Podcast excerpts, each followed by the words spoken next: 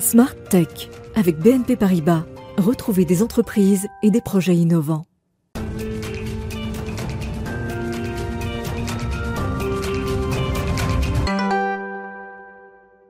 Bonjour à tous, bienvenue dans Smart Tech, l'émission que vous regardez à 11h en direct sur la chaîne Bismart. Aujourd'hui, je vous propose d'aborder la question technologique sous divers euh, aspects, sociologiques, économiques, euh, et puis aussi évidemment politique publique. Premier sujet, on va découvrir la naissance d'un nouveau laboratoire qui va étudier les effets de l'intelligence artificielle sur le travail, sur l'emploi. Euh, ce sera avec mon invité qui est déjà installé en plateau, François-Xavier Petit, donc le directeur général de Matrice, qui opère ce nouveau laboratoire sur l'intelligence artificielle et le travail, qui s'appelle Labor IA. Sera donc dans quelques instants. On va ensuite euh, avoir un grand shopping de Noël parce que je pense qu'il est temps quand même de s'y mettre au cadeau. Et visiblement, les Français euh, sont friands euh, de produits high-tech, donc on va les aider à bien choisir. On va vous aider à bien choisir.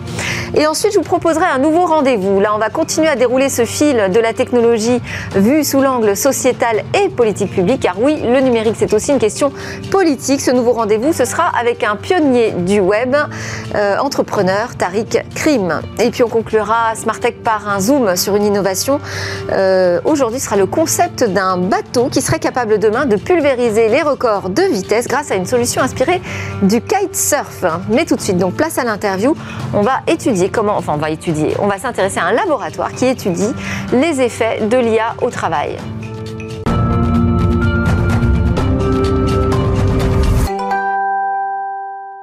Le Labor IA a ouvert euh, ses portes, en tout cas a été euh, lancé fin novembre par euh, le ministère du Travail. C'est un projet financé hein, par le ministère du Travail pour mieux cerner donc ces effets de l'intelligence artificielle sur les conditions de travail, le recrutement, l'emploi ou encore même le dialogue social. Ce sont des effets qui sont encore peu connus ou mal connus. On en parle tout de suite avec François-Xavier Petit. Bonjour. Bonjour. Vous êtes donc le directeur général de Matrice, opérateur de Laboria. On va déjà expliquer euh, ce qu'est Matrice et pourquoi Matrice est en charge de ce projet. C'est un institut d'innovation?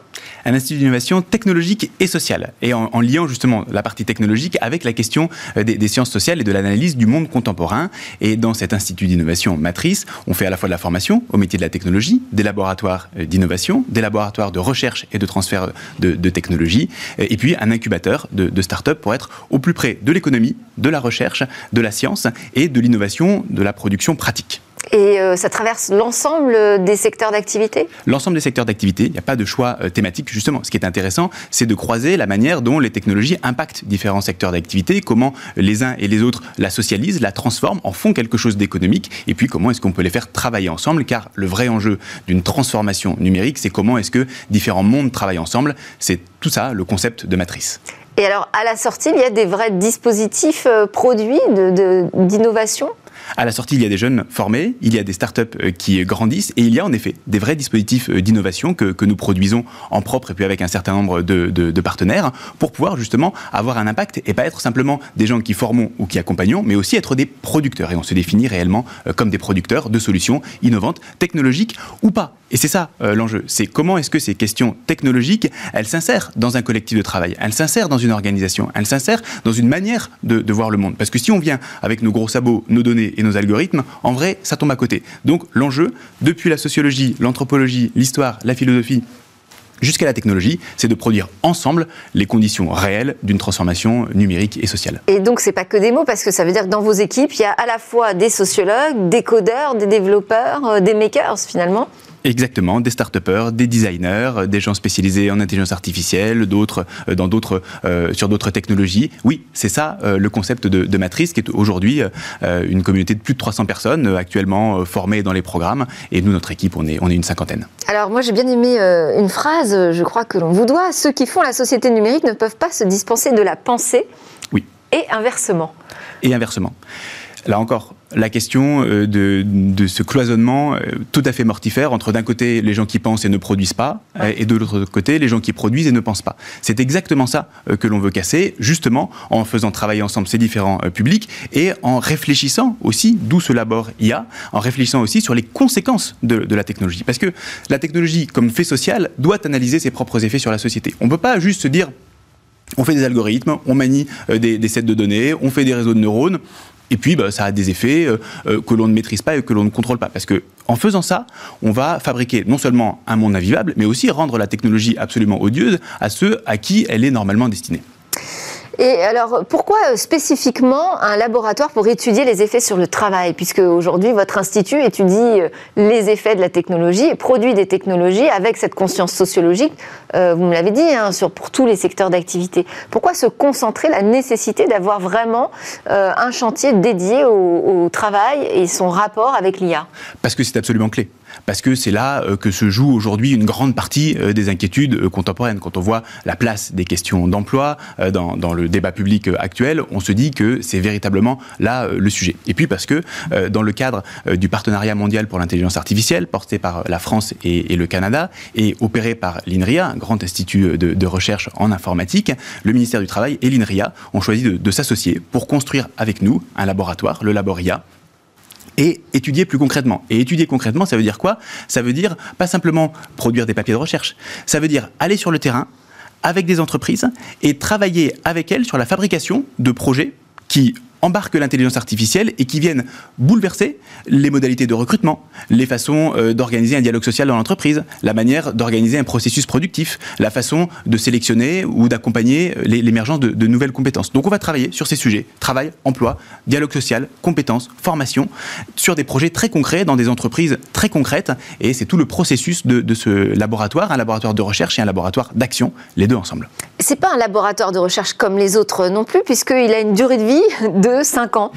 Euh, donc il y a un programme, euh, une organisation, un planning. Quelles sont les premières échéances? Tout à fait. Euh, il, a, il a un programme, il a une durée limitée et c'est aussi comme ça que, l'on fait en sorte d'avancer plus vite avec trois grands jalons principaux. Le premier, on va mener un baromètre de l'utilisation de, l'intelligence artificielle en entreprise. Et donc on va travailler sur cette question pour saisir finement comment est-ce que l'intelligence artificielle a pénétré la vie concrète des entreprises aujourd'hui. Premier sujet. Deuxième sujet, ce sera plutôt tourné vers la formation, où on va embarquer. Juste euh, sur ce baromètre, euh, ce baromètre donc ne sera qu'un indicateur, j'allais dire quantitatif, mais pas qualitatif. Si, si, si, quantitatif et, qualitatif, bien évidemment. Et, ça, nous, on ne peut pas séparer euh, les, deux. Ça, c'est la, partie plus socio-anthropologique. Parce que vous pensez qu'on peut déjà constater aujourd'hui les premiers effets de transformation du travail? Oui, tout à fait, tout à fait. On peut déjà constater ça. On peut déjà euh, vraiment lié à l'apparition de logiciels intelligents? Clairement, dans la manière de recruter. Par exemple, euh, les intelligences artificielles ont déjà été utilisées pour faire le tri de CV. D'ailleurs, euh, il y a une expérience qui avait été menée par, Amazon il y a quelques temps et qui a dû être arrêtée puisque Amazon s'est aperçu que par le truchement de l'intelligence artificielle, elle renforçait les, biais et, faisait en sorte d'augmenter la population masculine et de diminuer la population féminine dans, dans ses recrutements parce que l'algorithme apprenait sur les données qu'il avait, une population majoritairement masculine, et donc reproduisait ça. Typiquement ça qu'il faut être capable euh, d'étudier, sans dire qu'il faut jeter les algorithmes à la poubelle, mais en disant comment est-ce qu'on le contextualise? Comment est-ce que l'on fait de ce biais de l'algorithme les éléments d'une action spécifique de l'entreprise, les éléments d'un dialogue social à l'intérieur de l'entreprise? Et là, ça devient particulièrement intéressant.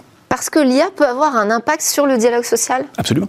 Absolument. Et on ne peut pas, euh, aujourd'hui, on ne peut plus s'en tenir au cadre classique euh, du, dialogue social en laissant de côté la question technologique. D'ailleurs, bien au-delà euh, de, l'intelligence artificielle. L'organisation même du travail est aujourd'hui très largement portée par des outils technologiques qui sont l'armature du monde contemporain et l'armature de, l'entreprise. Le nombre d'emails que vous envoyez, le nombre d'outils et de services que vous utilisez, la façon même dont, vous pensez, le reporting des, projets, tout cela est tenu par des questions technologiques tout à fait puissantes.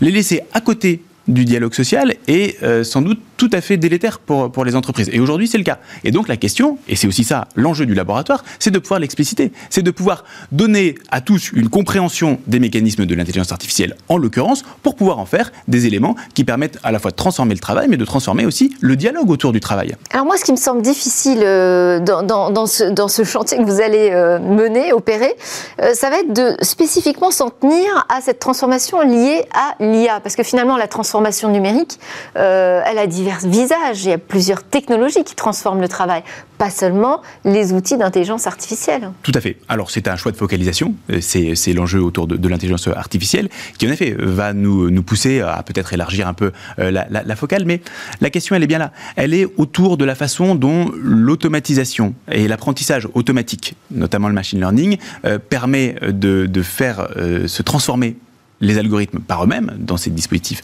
euh, d'apprentissage automatique, et donc euh, du coup d'avoir un impact concret, un impact réel et pas forcément maîtrisé. Aujourd'hui, hein, sur les algorithmes les plus en fait, développés... c'est comme la, transformation euh, qu'on a connue avec l'arrivée des robots euh, industriels. Et là, c'est une, automatisation finalement qui est moins visible. Beaucoup moins visible, beaucoup plus algorithmique. et pour autant, d'autant plus puissante. D'autant plus puissante qu'elle est invisible. Et d'autant plus nécessaire à expliciter que sinon on tombe dans la boîte noire. Et si l'informatique est une boîte noire, si on ne comprend pas euh, ce qui se passe dans, la société parce que se multiplient euh, ces, algorithmes invisibles, eh bien alors euh, on, ne peut plus s'inscrire dans cette société. Et société à tous les sens du terme, que ce soit l'entreprise ou que ce soit la société plus largement. C'est ça qu'il faut réussir à craquer d'une certaine manière. Merci beaucoup François-Xavier Petit, donc directeur général de Matrice et l'opérateur de ce nouveau Labor IA. On voit que le chantier est important. Premières expérimentations attendues dès septembre 2022 et ensuite il y aura des recommandations et donc euh, qui seront transmises directement euh, au ministère du Travail. Merci encore. On enchaîne avec un tout autre sujet parce que c'est Noël quand même qui approche. Alors on va partir pour un grand shopping de Noël dans Smart Tech.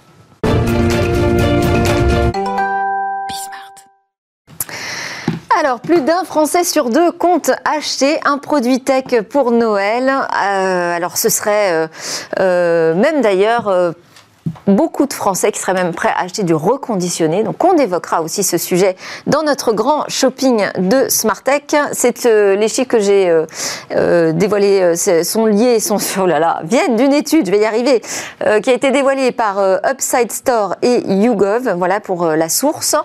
évidemment, dans Smartech, on va vous aider à bien choisir ces cadeaux de Noël. En tout cas, grâce à mes chroniqueurs Romain Heuillard, journaliste, consultant indépendant en nouvelles technologies, et Jean-Baptiste Nicolas, youtubeur, créateur de la chaîne The Eye Collection. Bonjour à tous les deux. Vous êtes venus les mains chargées. C'est déjà Noël, c'est pour moi, c'est des cadeaux pour moi.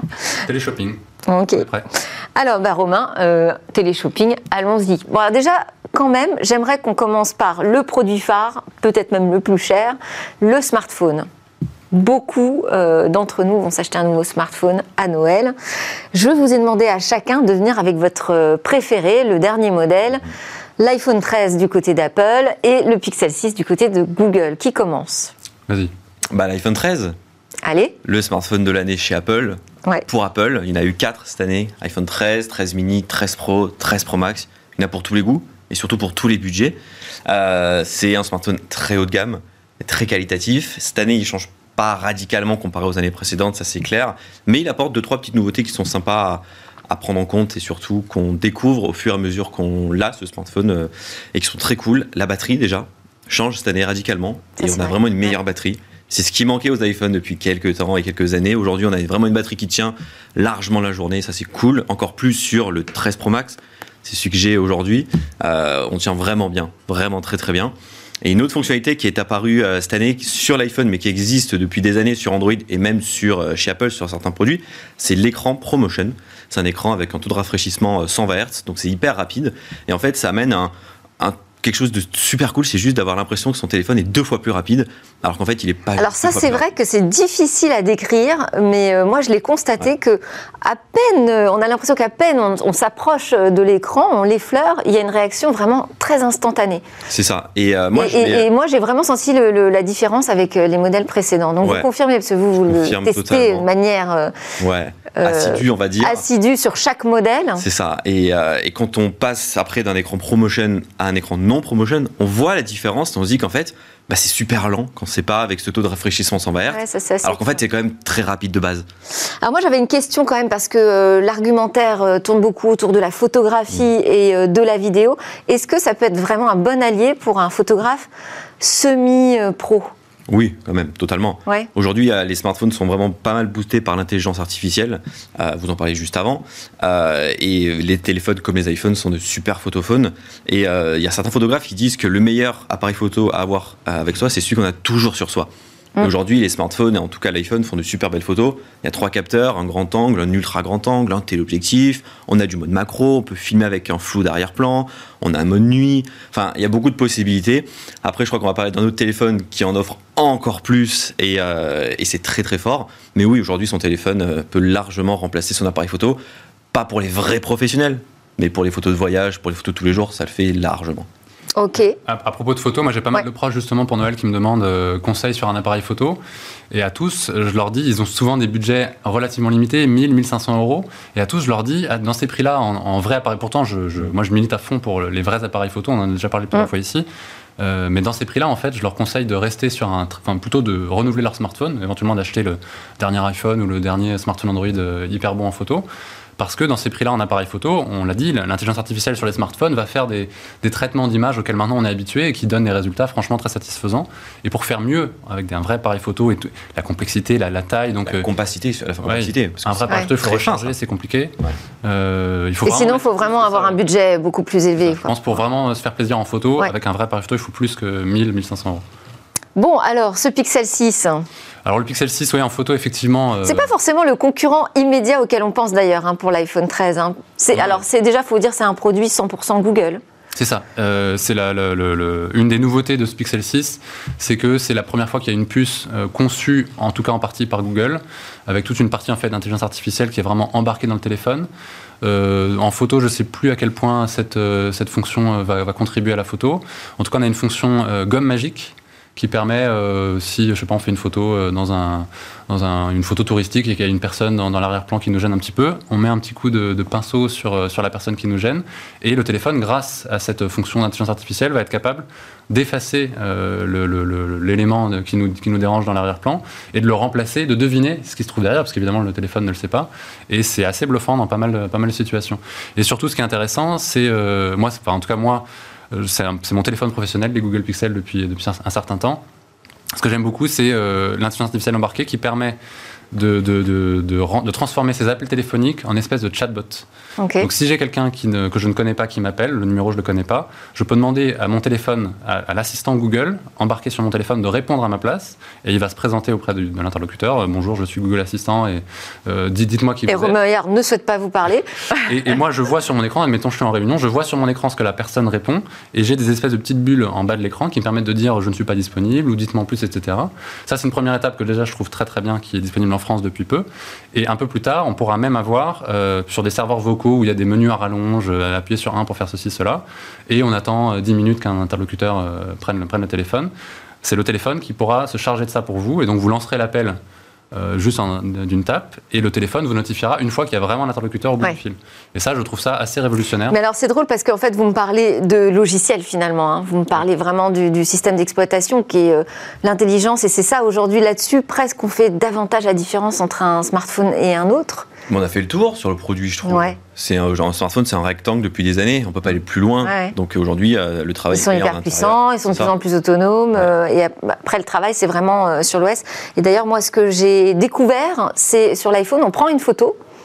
il va faire automatiquement de la reconnaissance de caractère mm. et vous propose automatiquement de traduire le texte. Enfin, c'est un truc. Ils font tout ça, mais c'est apparu chez Apple cette année, ouais. Ah ouais, c'est un truc de dingue. Alors, on va passer quand même. On va continuer sur les produits, s'il vous plaît, messieurs. Euh, montre connectée, qu'est-ce qu'on a d'autre Alors j'ai avec moi la, euh, on en avait parlé, la Withings ScanWatch Horizon, qui est une, comme on peut le voir. Donc c'est la nouvelle Withings. C'est ça, édition limitée à 500 exemplaires, je crois. Donc il faut se dépêcher, 500 euros. Elle est déjà en pur de stock. Ah oui, bon.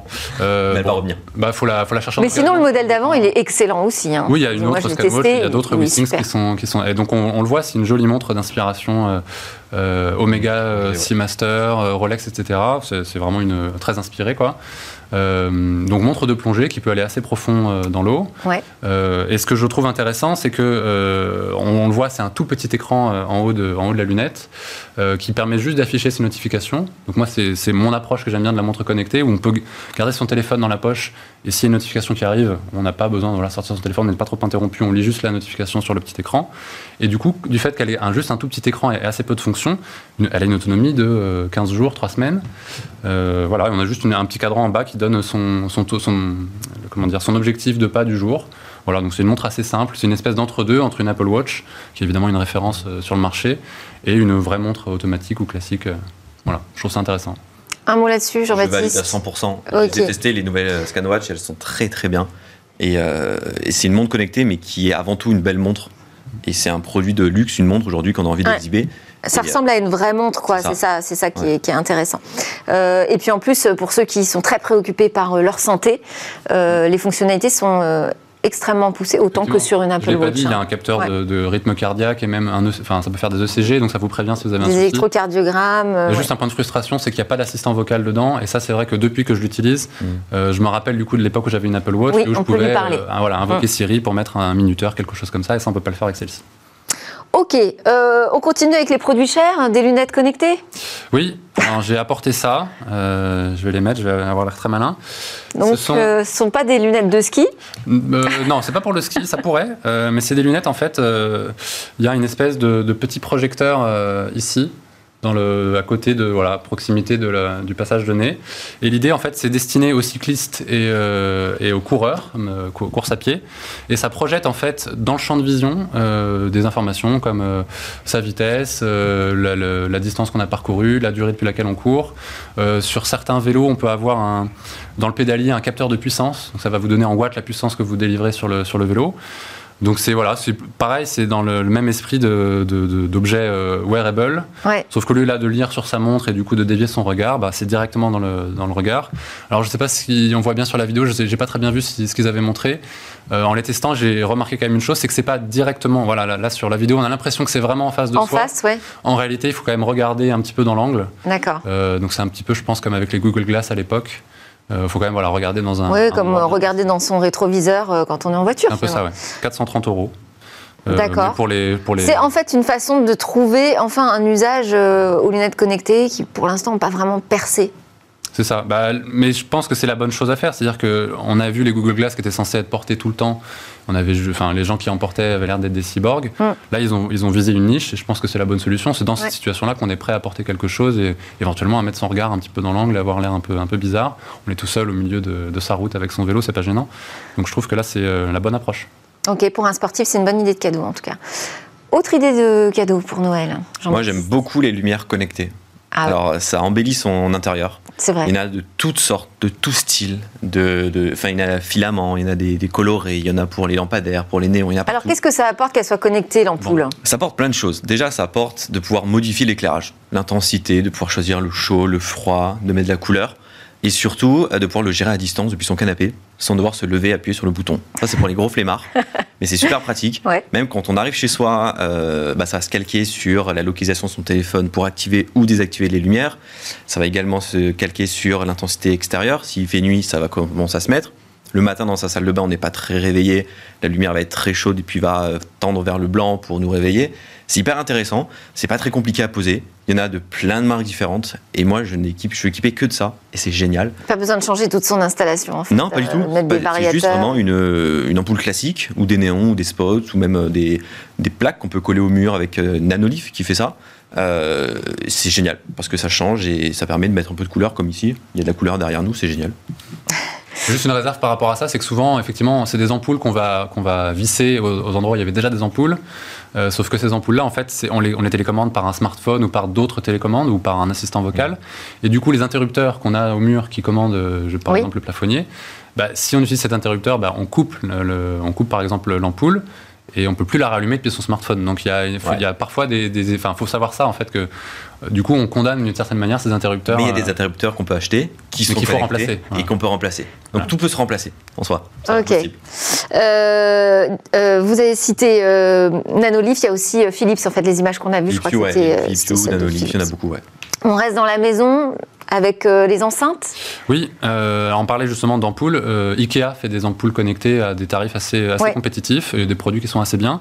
Et là, j'ai apporté une petite Sonos, la Sonos Roam. L'intérêt de celle-ci, c'est qu'elle est Bluetooth et Wi-Fi. Il y a assez peu d'enceintes comme ça portables sur batterie qui sont les deux à la fois. donc c'est une petite enceinte, elle est relativement, ça peut sonoriser quelque chose comme une cuisine, une salle de bain, voilà, pour avoir une musique de fond. C'est euh, étanche, on peut l'accrocher euh, près de la douche Ouais, on peut même, j'ai essayé avec ma fille, que ça, ça, a beaucoup amusé, on peut la mettre dans l'eau, dans, le bain. On n'entend plus rien, c'est juste des bulles qui ressortent. Pas s'habituer à faire ça, parce qu'il y a eu un accident récemment euh, dans, dans une baignoire, donc il faut ah, vraiment rester prudent avec les objets. Mais donc, ça veut dire... dire... pas avec dans cette Sonos. Hein. Ça veut dire qu'on peut la mettre, elle, est, elle, est, étanche à l'eau, et évidemment aussi au sable et à la poussière, donc ça veut dire qu'on peut par exemple la, porter sur la plage, et c'est pas très grave si elle tombe dans le, dans le sable, elle va résister. Et l'intérêt qu'elle soit Wi-Fi et Bluetooth, c'est que du coup, justement, on peut l'utiliser à l'extérieur juste en Bluetooth. Mais à la maison, le Bluetooth, ça peut être un peu pénible. On reçoit un coup de fil, ça va sonner sur l'enceinte, c'est compliqué. En Wi-Fi, du coup, c'est vraiment que la musique qui sort sur, sur l'enceinte. Puis le smartphone pas, ne sert que de télécommande, il n'est pas tellement impliqué dans, le, dans la chose. Donc c'est assez intéressant d'avoir les deux. Et si je fais le lien avec IKEA, c'est parce que IKEA a un partenaire avec Sonos depuis quelques temps et il propose des enceintes euh, qui fonctionnent avec le système Sonos, qui est euh, très très bien pour faire du, justement en mode Wi-Fi, multi-room, etc., à des tarifs assez compétitifs. On a la, les Symphonies qui démarrent de, à 100 euros pour une petite enceinte bibliothèque euh, qu'on voit à l'image là qu'on peut poser sur sa table de chevet. Il y a même on peut même la fixer au mur. Ouais. Et on a un cadre. Même des enceintes lampes. Ouais, Une enceinte sur la base et une, ampoule connectée à l'intérieur. Enfin, il y en a beaucoup chez qui sont sortis et, qui sont. ils viennent de lancer un cadre donc c'est un cadre enceinte qui fait, je sais pas, 40 par 60 cm et sur lequel on peut fixer des images qu'ils vendent ou je crois même qu'on peut fixer soi-même euh, l'image qu'on veut. Le retour du cadre photo. Hum, merci, quelle bonne idée. euh, chez iCollection, euh, on va me parler de HomePod, non? Ouais, bah oui, c'est l'occasion. Oui. Des petites boules de Noël qu'on met de base sur le sapin, là on pourrait les mettre euh, dans son intérieur. On le sait, l'année dernière, Apple a sorti le HomePod mini. C'est une enceinte connectée filaire pour la maison, mais uniquement en noir et en blanc. Donc c'était un peu triste. Bah, cette année, ils l'ont sorti en orange, en bleu et en jaune. Et alors la qualité? Bah, C'est une super bonne qualité. Du Vraiment, ouais. parce qu'on peut soit l'utiliser tout seul, soit on peut le coupler avec une autre, enfin avec un autre de mini et en faire un stéréo. Et on peut faire même du multi-room. Donc en avoir, pourquoi pas, une dizaine chez soi si on habite dans un palace. Et en avoir une dans chaque pièce. Et dès qu'on va passer de la chambre à la salle de bain à la cuisine, on aura toujours la musique qui va nous suivre partout. Et ça sonne très très bien. C'est connecté au téléphone. On l'approche, on met la musique dessus et on part de chez soi, on rapproche son téléphone, la musique passe sur le téléphone et on part, on continue avec la musique. Et si un autre téléphone euh, dans la maison arrive euh, et s'y connecte, ça fonctionne Il faut qu'il soit sur le même réseau Wi-Fi avec le même compte iCloud. Ouais. ça limite un peu la chose. D'accord, ok. Alors, qu'est-ce qu'on a d'autre euh, en magasin là, pour euh, rêver? Ah, on a une super manette. Oui, alors je suis assez fan de. Super rétro, surtout. Oui, c'est une manette, euh, comme on le voit, très inspirée Nintendo NES, la toute première console Nintendo. en fait. ça, c'est quoi? C'est pour les nostalgiques C'est ça, ouais, c'est le rétro, le, rétro gaming à 100%. Nintendo a vachement surfé sur la vague là, il, y a, il y a quelques semaines ou mois. Ils ont annoncé des, des nouvelles manettes rétro. ils ont, en fait, ils ont fait des versions Bluetooth pour la Nintendo Switch, qui est leur dernière console euh, hybride portable salon, euh, des, nouvelles versions Bluetooth, des, manettes de Nintendo 64, Super NES, NES et Mega Drive. Ont un partenariat avec euh, Sega, qui le cru. mais ces manettes-là, elles sont réservées à ceux qui sont abonnés à Switch Online, qui ont une Switch, et elles sont chères et elles sont en rupture de stock. Donc elles sont très bien. ça fait quand même beaucoup de mecs. Quoi. Voilà, certainement très bonne qualité. Et là, donc c'est pas Nintendo, ça c'est 8-bit Do, euh, c'est une, marque chinoise qui est assez bien distribuée en France par notamment 8bitdo.fr et Qubit. 8bitdo, c'est-à-dire 8, 8 bits, do. c'est ça, c'est la, la, technologie des premières consoles. Et avec ça, euh, on a déjà parlé, moi je suis assez fan du, du Raspberry Pi. On s'achète un petit Raspberry Pi, c'est aussi difficile à trouver en ce moment avec toutes les, ruptures, mais ça, ça se trouve. Et euh, ce qui est amusant, c'est que bah, du coup, on installe soi-même, on fait soi-même sa console rétro. Il faut bricoler un petit peu ce truc-là, il faut acheter un petit boîtier, les accessoires, les câbles, etc. Et on assemble tout ça et on se fait soi-même sa console rétro. Donc en plus d'avoir eh le bah. plaisir de faire les jeux rétro, il y a toute une partie. alors ça euh, fait une console et une manette pour combien d'euros ça? Il faut compter euh, entre minimum 60 euros si vous voulez vraiment jouer aux, jeux les plus des, plus anciennes consoles, à 100, 120 euros si vous voulez jouer à des consoles un peu plus récentes comme, la 64 ou euh, la Wii, ce genre de jeu. Ok. Et avec cette manette, j'ai accès à toutes les fonctionnalités pour jouer à n'importe quel jeu? Euh, bah Là, vous avez juste les petites Parce que ça semble limité, quoi. Oui, dans cette manette-là, le but, c'est d'avoir la manette du jeu de la plateforme à laquelle vous jouez. D'accord. Vous en achetez plusieurs. Si vous, là, c'est vraiment pour rejouer aux jeunesses. Ok. Si, vous, êtes un, si vous étiez un Uniquement, ouais. Ouais, il vaut mieux, il n'y a, pas assez de boutons pour jouer à ça. D'accord. On va terminer ce shopping avec un tracker. Oui, on a parlé beaucoup, euh, les, Apple AirTags ont fait beaucoup de, beaucoup de bruit. C'était pas les premiers, mais voilà, c'est Apple, donc euh, ça a fait beaucoup, beaucoup couler d'encre à ce moment-là. Euh, moi, il y a un autre produit qui, qui, était déjà, qui existait déjà à ce moment-là et qui, que j'aime beaucoup. C'est toute la gamme Invoxia, notamment le GPS Tracker, et qui est le GPS Tracker, c'est dommage, je ne l'ai pas ici. Il y a un petit cordon, on peut l'attacher à un sac à dos, on peut le mettre dans sa voiture, etc. Et ils ont des versions, ils ont décliné des versions pour vélo, euh, pour porte-clés. Et l'intérêt de ces trackers-là, c'est qu'ils sont connectés d'eux-mêmes au réseau LoRa.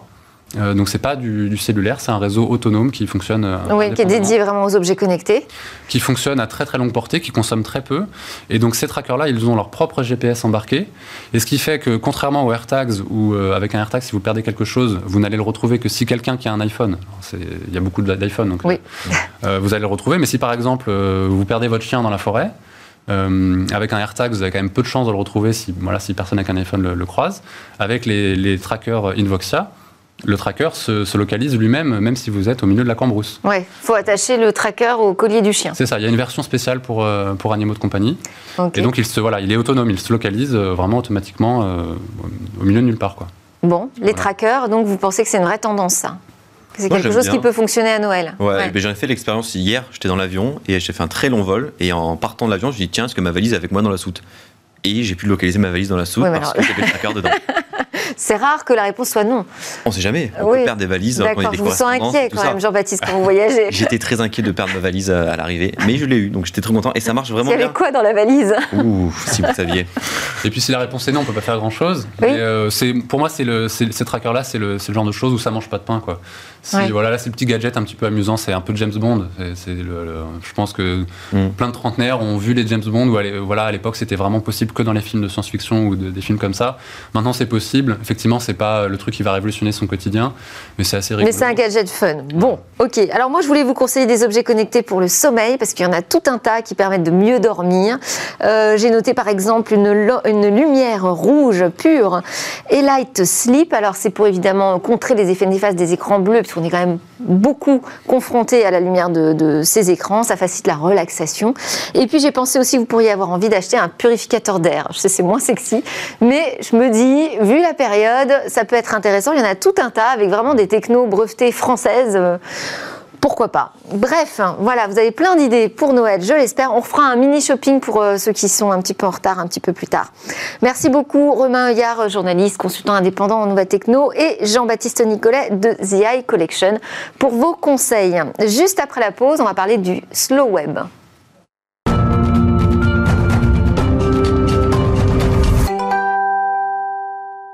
Et voilà, de retour sur le plateau de Smart Tech, l'émission qui s'intéresse au monde de l'innovation, à la nouvelle société numérique. On va, euh, dans cette deuxième partie d'ailleurs, faire notre zoom quotidien sur une innovation. On va découvrir un concept de bateau qui est capable, qui serait capable demain de pulvériser euh, tous les records de vitesse grâce à une solution inspirée du kitesurf, une solution technologique qu'on découvrira donc en fin d'émission. D'abord, c'est l'heure de notre rendez-vous. C'est un nouveau rendez-vous. Il s'appelle Le numérique, c'est politique. Euh, voilà, avec cette conviction que la technologie ben, c'est pas juste une question texte, c'est aussi une question de politique euh, publique. C'est un point de vue qu'on défend, euh, je crois, au quotidien dans Smart Tech et ça méritait, je pense, d'avoir son propre rendez-vous. Alors pour l'incarner, j'ai sollicité un pionnier du web, entrepreneur euh, engagé, Tariq Krim. Bonjour. Bonjour. Bienvenue, Tariq. Donc pour cette première, ce premier rendez-vous, le numérique c'est politique. D'abord sur cette question, j'aimerais avoir votre perception sur le lien entre la technologie et le politique Je crois que la, technologie en tant que telle est déjà une idéologie. Euh, je, dirais même, j'irais même plus loin, c'est quand on, regarde l'histoire de la, de technologie, on a en fait toujours cette crainte d'un côté la technologie qu'on maîtrise, qu'on contrôle et qui nous rassure, et de l'autre côté la technologie qui nous échappe et qui nous fait peur. Et c'est un sujet qui a, en fait, dans le domaine de l'informatique spécifiquement, été très important, puisque depuis les années 60, incarné à la fois par Doug Engelbart, qui a été l'inventeur de la souris, du bureau, c'était comment créer une informatique qui soit facile à utiliser, qui nous rende qui nous permet de faire plus de choses, et d'autre côté, la vision de l'intelligence artificielle, où là, il s'agissait de voir comment l'informatique va nous contrôler et tout organiser. Donc, euh, euh, opposer les deux, c'est presque une supercherie finalement, hein, de faire croire que la techno sans euh, le politique est possible. Oui, absolument. C'est déjà le, sujet dont on pourra parler longuement à travers ces, chroniques, c'est effectivement que le politique ne maîtrise pas les bases de la technologie, les enjeux, mais également la culture de la technologie. C'est vraiment quand on parle de la culture numérique, il y a eu trois cultures essentiellement. Il y a une culture qui est née en Californie, qui était basé sur euh, le post-hippie, donc cette idée de liberté. La technologie incarne la liberté, essentiellement la, liberté individuelle. Euh, une technologie qui était issu de la cybernétique en Russie, qui consistait à dire comment on va construire des systèmes de contrôle, comment la technologie va nous aider à organiser le pays. Alors ça n'a pas marché à l'époque, euh, mais quand on regarde ce qui se passe en Chine, on se dit qu'il y a une forme d'inspiration de tout ça avec ce qu'on appelle le crédit social. Et puis il y a une vision européenne qui se cherche, qui est comment la technologie en fait construit un environnement euh, qui respecte à la fois les individus, mais qui respecte aussi les valeurs, euh, les valeurs de la Déclaration universelle des droits de l'homme et des Lumières. Alors, on a euh, titré ce premier rendez-vous Le slow web, c'est politique. quelle est votre définition du slow web?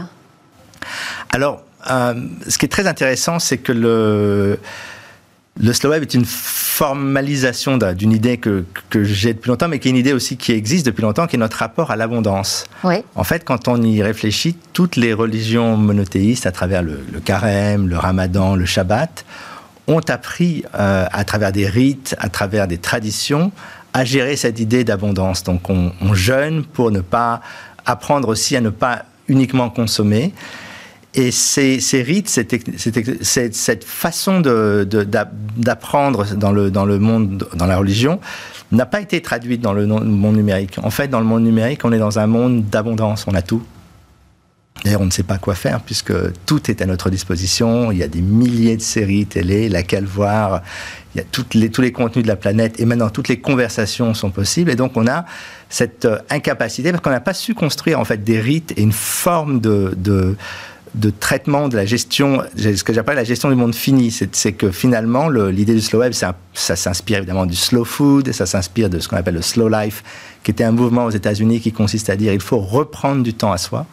C'est-à-dire que la société nous prend tout notre temps et on n'a jamais de temps pour soi. Et c'est pour ça qu'on euh, on a, on a ce manque de plénitude, ce manque d'entièreté.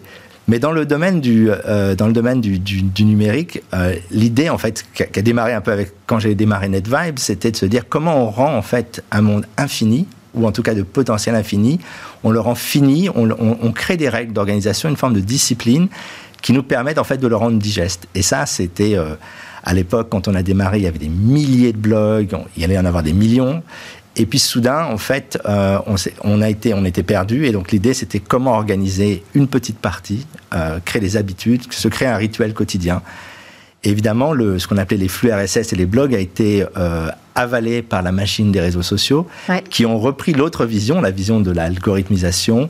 Et donc aujourd'hui, notre vie, nos rêves, euh, tout ce qui fait partie de notre quotidien est en fait mâché par, euh, par ces plateformes. Et comment est-ce qu'on revient à un slow web justement dans ce contexte?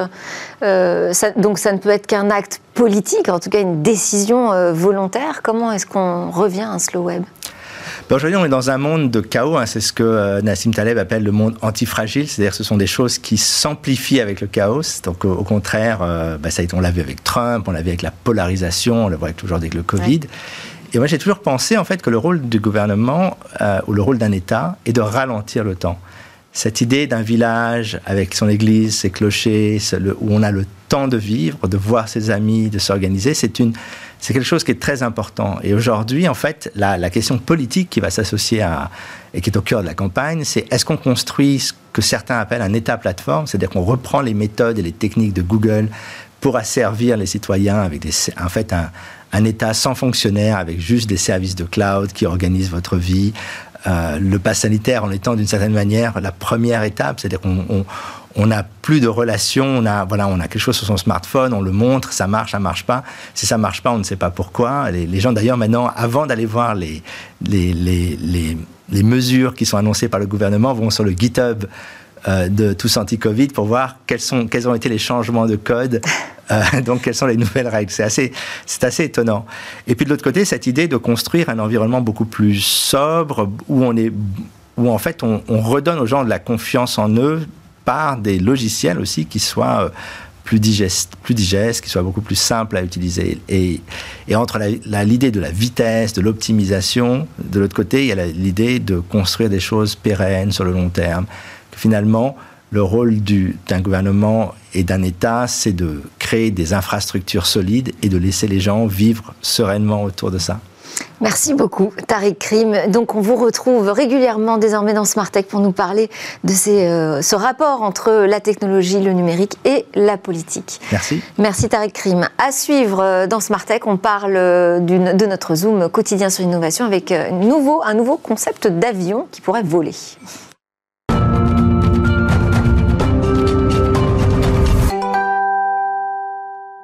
Alors, euh, ni voilier, ni avion, ni bateau à moteur. On va découvrir une innovation dans le domaine maritime avec Cécilia Sévry. Bonjour. Bonjour Delphine. Oui, c'est une innovation inspirée du kitesurf en réalité. C'est justement la discipline euh, du fondateur de cette société, une start-up qui est marseillaise. Son fondateur, il s'appelle Alex Cazer. C'est un ancien champion du monde de kitesurf. Et il s'est donné comme défi de construire un engin capable de pulvériser le record du monde de vitesse d'un engin, d'une embarcation à voile.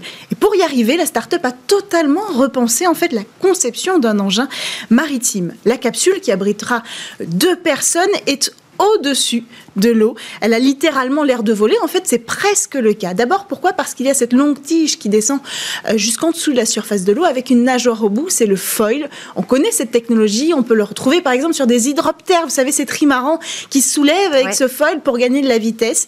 Euh, eh bien, ici, ce foil, euh, il va supporter le poids du bateau. La nageoire, la nageoire va stabiliser sa route. mais contrairement à l'hydroptère, le foil n'est pas fixe. Et ça, ça va faire une grosse différence. Il est mobile, il se déplace en fonction de la position de la capsule. En fait, il est presque en harmonie avec la voile parce qu'il y a une voile au-dessus euh, de cet engin. Elle est là pour porter au gré du vent euh, ce qu'on appelle le speedcraft. Hein. C'est le nom euh, de cette technologie. Et ce tandem foil-voile, comme ça, il va permettre au speedcraft de se libérer d'une contrainte importante. On appelle ça la vitesse maximum. Sur un catamaran, par exemple, quand on va trop vite, eh bien, il y a un risque de retournement. Euh, ici, c'est annulé grâce à ce nouvel équilibre foil qui va permettre euh, d'annuler les forces qui sont en jeu. Et alors, euh, sur les images, là, ça ressemble plus à un avion de chasse, non, qu'un bateau? Oui, c'est vrai. Et cette forme en ogive, évidemment, elle est là pour euh, permettre, comme sur les avions de chasse, de fendre l'air en deux plus facilement et donc de gagner en rapidité. Mais le fait qu'il soit au-dessus de l'eau aussi va donner plus de rapidité à l'appareil. Ça permet à l'air de passer en dessous, ce qui va même créer euh, une formation de vapeur d'eau qui, elle, va augmenter la vélocité du flux d'air et donc donner plus de vitesse à cet appareil. Ah, bah, ça donne envie d'aller euh, d'embarquer dans, ce bateau. Euh, l'objectif, c'est de battre le record de vitesse. Euh, mais quel est-il le record de vitesse du monde Pour l'instant, il est à 120 km/h. C'est un Australien qui le détient depuis 2012. L'objectif là, c'est pas de le battre, c'est de pulvériser 150 km/h. C'est ah l'objectif de la société et de son fondateur. Mais ils veulent aussi aller au-delà du record, qui serait symbolique, utiliser l'innovation disruptives comme celles qui sont en train de créer, eh bien pour forcer le secteur maritime à repenser ses embarcations L'air, c'est une énergie verte. Euh, trouver des solutions pour repousser les limites de son utilisation, ça permettra demain de fabriquer des engins qui seront plus verts tout en étant aussi rapide qu'on en aura euh, besoin. Donc ces conseils, euh, tous ces, savoirs en recherche, ils vont le distribuer sous forme de conseils. Et puis on verra bientôt voir voler sur l'eau cet appareil, peut-être l'année prochaine. Super, merci beaucoup. Merci Cécilia, merci à tous de nous avoir euh, suivis. C'était Smart Tech, votre émission dédiée à l'innovation et au numérique. On se retrouve évidemment dès demain, même heure, même chaîne.